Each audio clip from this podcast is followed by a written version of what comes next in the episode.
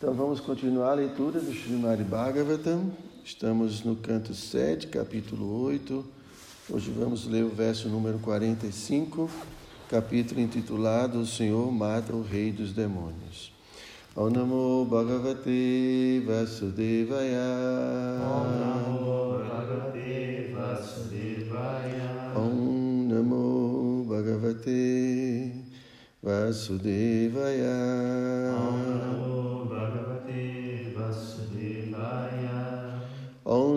Bhagavate Vasudevaya. Om Namo Bhagavate Vasudevaya. Shri Siddha Uchu Yono Gatin Yoga Siddham Asadhu Ahasi Yoga Tapo Balena Tam Nakhai Vidadara Tasmai Tubhyam Pranata Smo Nrisimha Então, Shri Siddha Uchu, os habitantes de Siddha Loka disseram, Yaha, aquele que, Naha, nossa, Gatim, perfeição, Yoga Siddham, alcançada mediante yoga mística, Asadhu, muito incivilizado e desonesto. Ahasid usurpou o yoga do misticismo, Tapa, e das austeridades, Balena a força, Nana Darpam, orgulhoso devido à riqueza, opulência e força. Tam ele, Nakai, com as unhas, vida dhara, trespassastes, tasmai a ele, tubiam, ante vós, pranata, pranat, pranata, prostrados, ismaha, estamos, Nisinha, ó Senhor Nisinha Deva. Então, tradução, significado dados por sua divina graça, Srila Prabhupada. Os habitantes de Siddhaloka oraram, ó Senhor Nrisimha Deva, como pertencemos a Siddhaloka, naturalmente alcançamos a perfeição em todas as oito espécies de poder místico. Entretanto, Hiranyakashipu era tão desonesto que a força de seu poder e austeridades arrebatou nossos poderes. Com isso, tornou-se muito orgulhoso de sua força mística. Agora, este impostor foi morto por vossas unhas. Oferecemos-vos nossas respeitosas reverências. Então, significado. Na Terra, existem muitos yogis que podem exibir um minguado poder místico e à guisa de mágica criam pedaços de ouro, mas os habitantes do planeta Siddhaloka são de fato extremamente poderosos em misticismo. Sem precisar de aeroplanos, eles podem voar de um planeta a outro. Isto chama-se Lagrima Siddhi. Eles realmente podem tornar-se muito leves e voar no espaço.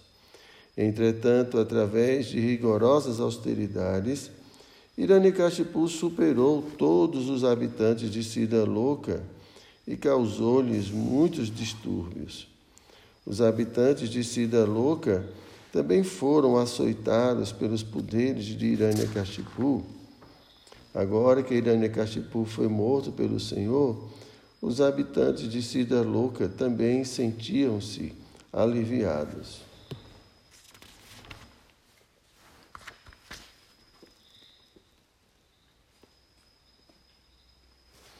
Omagyana Timiranda Sya Gyanam Jana Shalakaya.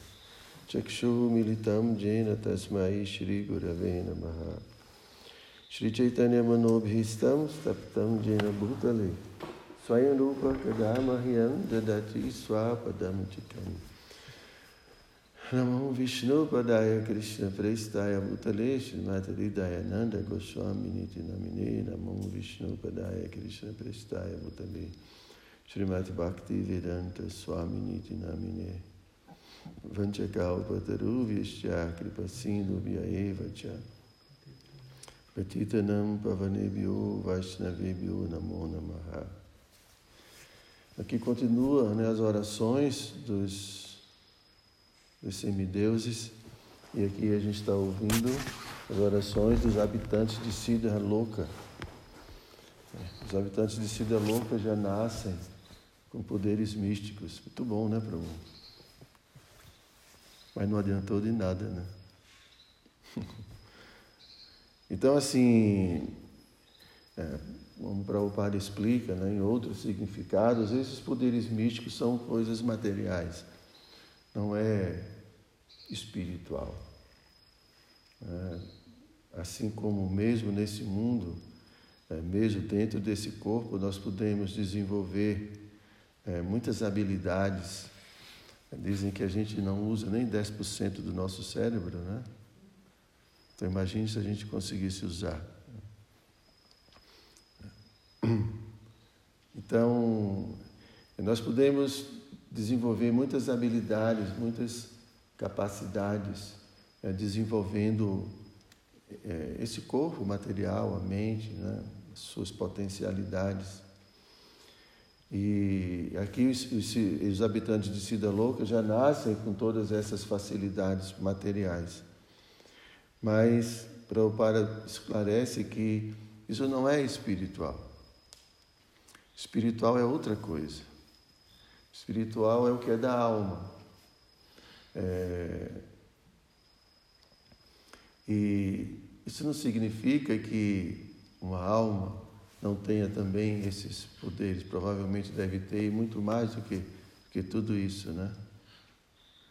Mas é, o aspecto mais importante da alma é sua capacidade, né, que é obtida através do desenvolvimento da Aladini Shakti, que é a sua potência de felicidade, sua potência de relacionamentos.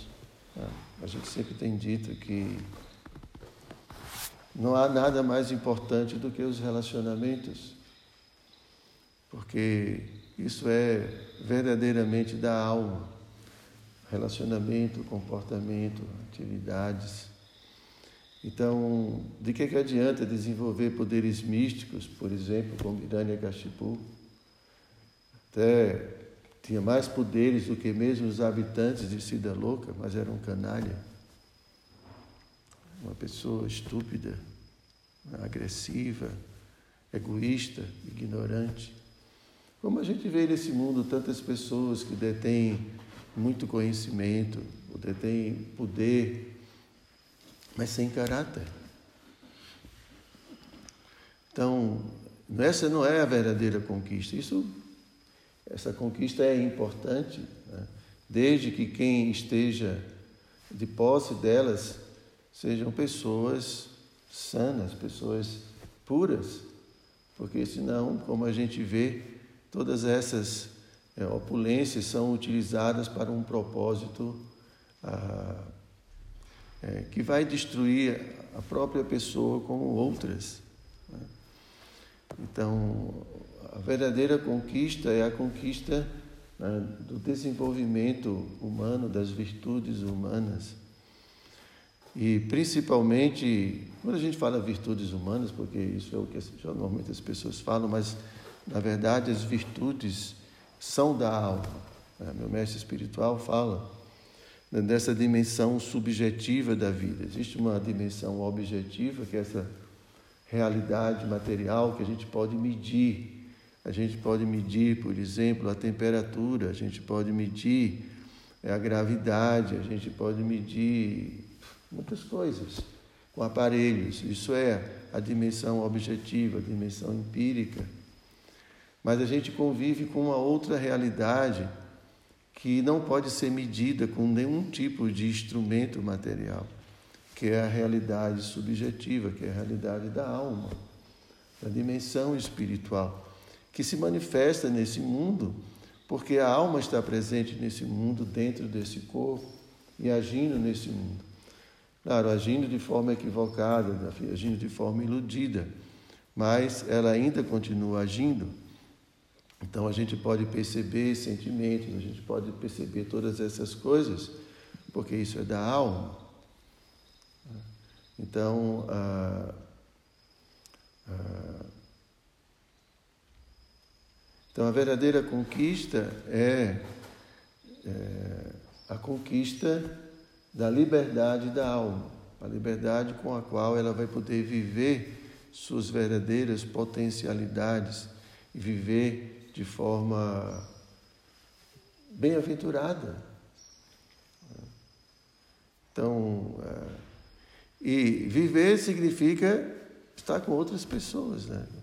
Viver sozinho, eu acho que não rola muito não, né? Como você, o pessoal fala. A gente está convivendo com outras pessoas. Isso é a vida. É, Krishna, nem Krishna quer viver sozinho, que poderia, né? Se ele quisesse. Mas ele prefere estar vivendo com outras pessoas. Mas Krishna, ele tem uma prerrogativa, né? Por ser o Supremo, ele pode escolher com quem. Se bem, a gente pode escolher também, mas às vezes os nossos critérios são meio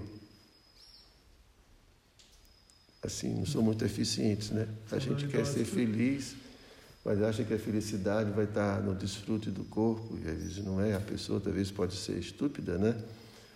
Pode ser um homem com um corpo muito bonito, ou uma mulher com um corpo muito bonito, muito atraente, mas pessoas vazias. Então, o relacionamento não é uma coisa assim tão agradável. Né? Então, apesar de uh, alguns aspectos da vida ser, serem assim é, é, aspectos do desfrute ser algo prazeroso e tudo que dá alguma satisfação, mas por outro lado é, muita briga, muita confusão, tudo isso. Né? Então, sem o nosso próprio desenvolvimento como almas, é, o reviver de nossas verdadeiras é, opulências espirituais, por mais que a gente tenha inteligência, por mais que a gente tenha posses, por mais que a gente consiga qualquer poder místico, isso não é suficiente. Né? Então, por isso que o maior investimento em, na felicidade, na nossa felicidade, é o nosso desenvolvimento. Não tem outro investimento. Porque você pode ser feliz na pobreza. Né? Os yogis fazem questão de optarem pela pobreza. E são as pessoas mais felizes, cheias de paz. Opção, né? Mas por quê? Porque estão cheios dentro de si, estão cheios de qualidades que trazem né, é, por si só felicidade. A felicidade, sempre, sempre, sempre a gente ouve, né? a felicidade está dentro da gente, não está fora. Mas a gente pensa que está fora, né? Está dentro da gente a felicidade. Mas o que está dentro da gente que vai proporcionar felicidade? São os nossos sentimentos, são os nossos desejos, é, os nossos valores. Então, essas coisas trazem felicidade, por incrível que pareça. É, a capacidade, assim, o desejo de ver a felicidade dos outros, isso traz muito mais felicidade do que um sorvete ou uma pizza. Brincando. Então, assim, a gente fala que a felicidade está dentro da gente, é porque tem coisas dentro da gente. Então, quando a gente fala dentro da gente, não é o sangue, não é os ossos, não é a carne. É o que a gente pensa, o que a gente sente, o que a gente, a gente tem verdadeiramente dentro de nós. E isso, essas coisas têm a capacidade de trazer felicidade, de proporcionar felicidade. Então, os sentimentos proporcionam felicidade para a gente. É gostoso fazer o bem para alguém, não é? Isso é muito gostoso. Então não adianta desenvolvimento material, desenvolvimento de poderes místicos, sem desenvolvimento espiritual. Verdadeiro desenvolvimento espiritual, que é o recobrar da consciência, da, da nossa própria consciência como almas espirituais. Então, essa é a verdadeira conquista e o nosso esforço deve ser direcionado principalmente para resgatar isso que somos nós. De outra forma, né, a vida da gente sempre vai ser esse vai e vem, né? esse sobe e desce, né? porque a gente fica dependente das coisas do mundo, dependente do que os outros dizem, dependente do que o mundo faz, do que o mundo. A gente sempre fica dependente das circunstâncias materiais. Mas aí a alma autorrealizada, ela obtém essa liberdade. Não importa o que o mundo pense, o que o mundo esteja fazendo, ela permanece inafetada devido à sua condição de autorrealização, sua condição de conhecimento. Isso é verdadeira conquista. Faz sentido, senhor? Make sense. Então, vocês têm alguma pergunta, algum comentário? Gostaria de. É, eu, eu, a gente na- nas escrituras sempre descreve que os semideuses têm um acesso bem direto com, com grandes personalidades e, e- e tudo mais. E, e por que se vê que é tão. E, e, nó- e fazendo um comparativo com, com, com a gente que busca isso e a gente não tem esse acesso dessa maneira que eles têm de poder ver, conversar, ter um diálogo, oferecer orações assim diretamente. Qual, é a dificuldade deles? Porque, ao meu ver, eles estão bem mais próximos de, de uma autorrealização do, do mundo espiritual do que a gente. Muito prazer. É, Assim como Prabhupada fala isso, né? É, que a condição deles termina sendo uma condição é, assim menos privilegiada para a autorrealização do que a nossa. Né? Porque não é que eles estão livres de Maia, livres da influência dos modos da natureza material.